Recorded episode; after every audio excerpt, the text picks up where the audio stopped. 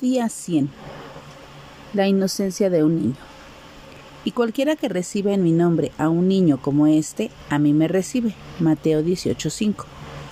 Con frecuencia los creyentes en Jesús perdemos de vista principios que resultan fundamentales para la práctica de nuestra vida cristiana. El pasaje de hoy nos muestra cómo los discípulos se preocupaban por su posición o rango en el cielo. Jesús tuvo que recordarles cuál es la actitud correcta. Cuando nos arrepentimos y aceptamos a Jesús como Salvador y Señor, tenemos que comenzar por abandonar el principio que le dio forma y valor a la vida anterior. Pero una vez que el Señor Jesús limpia del pecado nuestro corazón y toma el control de nuestra vida, adoptamos nuevos principios que rigen nuestra relación con Él. Ya no debemos de importarnos la posición o el reconocimiento humano o la vanagloria humana. Ahora se trata de la presencia de Jesús en nuestras vidas.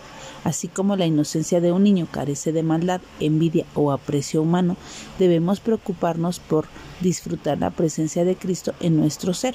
El Señor habita en los cándidos y en aquellos que se ocupan en cultivar una sólida relación con Jesús, de modo que se puede ver que tienen a Cristo en su vida.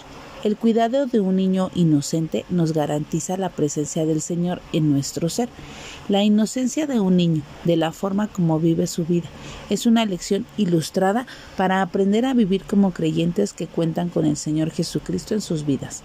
Así que acerquémonos al Señor con sencillez de corazón, procuremos con todas nuestras fuerzas la inocencia bendita de un niño y que el Señor habite en cada uno de nosotros, porque Él y su amor es eterno.